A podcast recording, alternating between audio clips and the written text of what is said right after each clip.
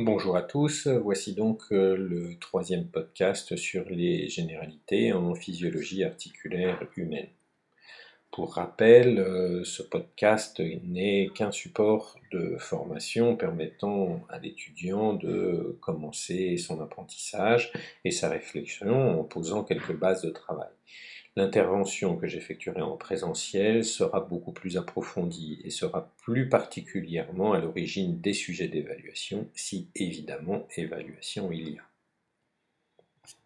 Alors, première FQA, quelle est la particularité de mouvement de flexion-extension dans l'articulation talocrurale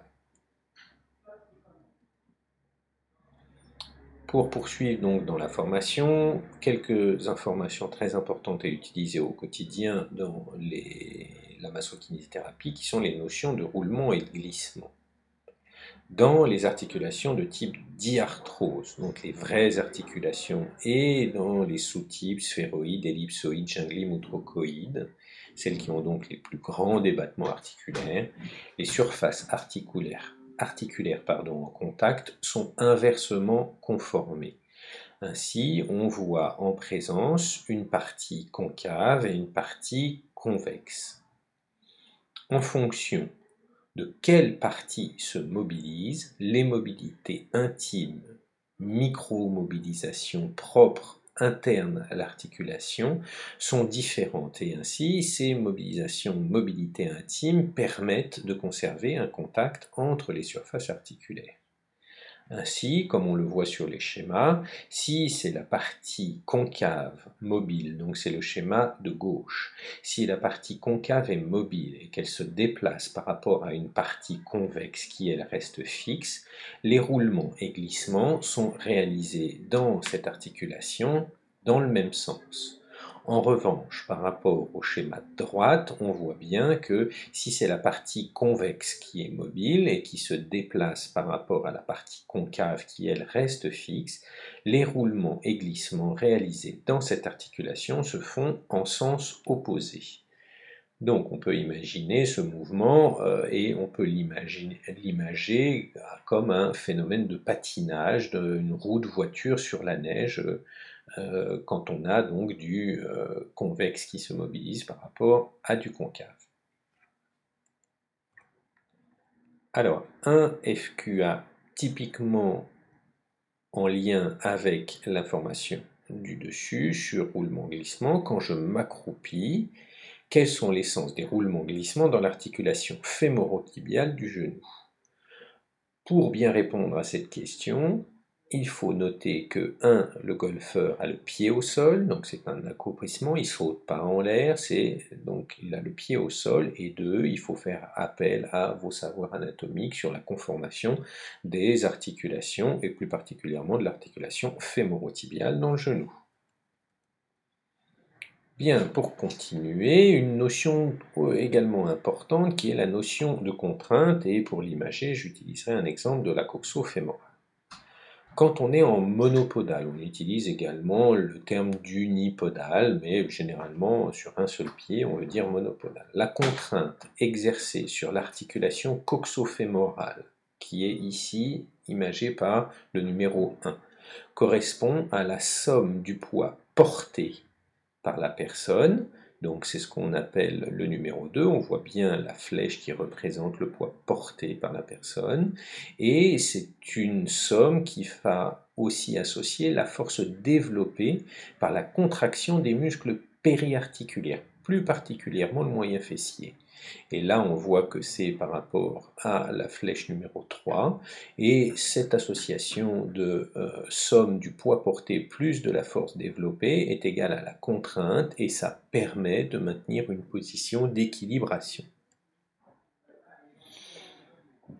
Donc ainsi, euh, Powell avait travaillé sur un modèle radiographique il y a déjà un certain temps, je le développerai évidemment en présentiel, et euh, il a fait appel également aux notions de bras de levier, donc on voit bien sur les différents schémas, de gauche comme en haut à droite, on voit bien que P qui ressemble, qui correspond au poids porté euh, est déjeté sur, euh, par rapport au côté oscillant, plutôt du côté oscillant. En revanche, par rapport aux insertions musculaires, la force développée par M, euh, par le, muscle moyen fessier, la flèche F reste toujours au même endroit.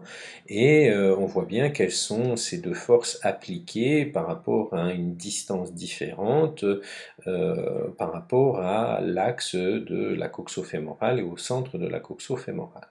Donc euh, la distance du grand trochanter par rapport à la tête fémorale, c'est égal à un, tiers de la distance du centre de masse par rapport à la, tête fémorale.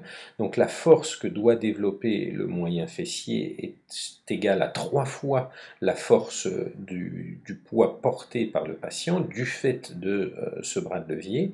Et donc si on fait la somme, la somme s'appliquant sur l'articulation en appui monopodal correspond à quatre fois le poids du corps, ce qui est énorme. D'accord? Donc évidemment, là on est sur un rapport théorique et on a bien sûr euh, des, affinages à faire euh, par rapport à la vraie vie chez les vrais gens, mais euh, dans le, in vivo, les, les, pressions sont moindres, mais théoriquement on reste quand même sur quelque chose de très élevé, de l'ordre de 4 fois le poids du corps.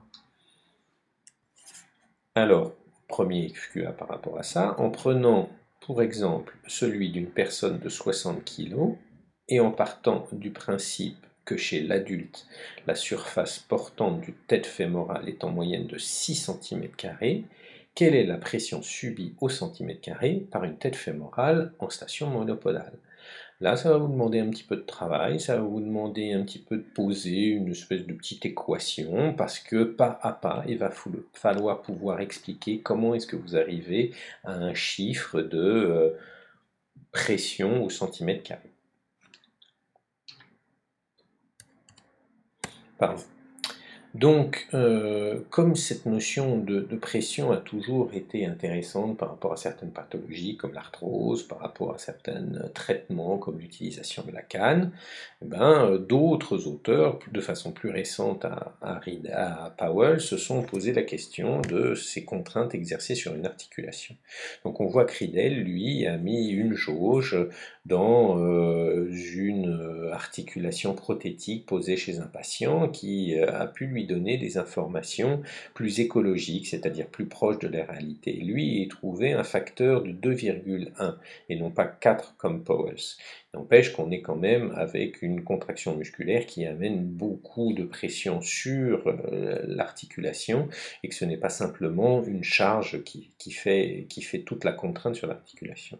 Strickland, euh, qui est allé également faire son expérimentation, ainsi que Paul, euh, se sont retrouvés avec des normes relativement similaires, alors avec des, des exercices plus ou moins précis et plus ou moins proches de ce qu'on pouvait demander en rééducation kinésithérapie au lit du patient, comme par exemple l'élévation jambe tendue ou enfoncer le talon dans le lit. Et donc quand on a une élévation jambe tendue, on a une grosse contraction du psoas iliaque et que euh, la contrainte sur la coxofémorale correspond à 1,5 fois le poids du corps alors que le patient est alité. Également pour le grand fessier, quand on demande d'enfoncer le talon dans le lit, on n'a pas d'appui sur la plante du pied, on est toujours allongé, décubitus, et on se retrouve quand même avec cet exercice 1,5 fois le poids du corps. Donc, euh, dans un ordre moindre, on a certainement moyen fessier et euh, droit fémoral qui sont aussi responsables de grosses contraintes sur l'articulation coxofémorale quand on demande des contractions contre résistance manuelle. Alors Paul, lui, a essayé d'être un petit peu plus précis par rapport à euh, une utilisation au quotidien dans la marche.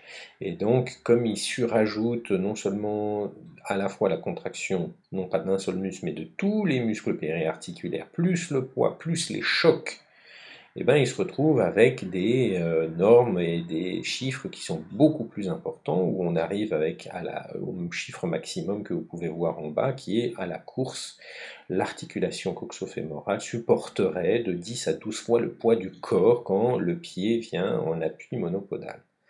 On voit également que certaines situations euh, fonctionnelles du quotidien, se lever du siège ou avec un coudoir ou se lever d'une voiture, où on est généralement beaucoup plus plié, eh ben on se retrouve avec des pressions très importantes sur l'articulation coxo-fémorale.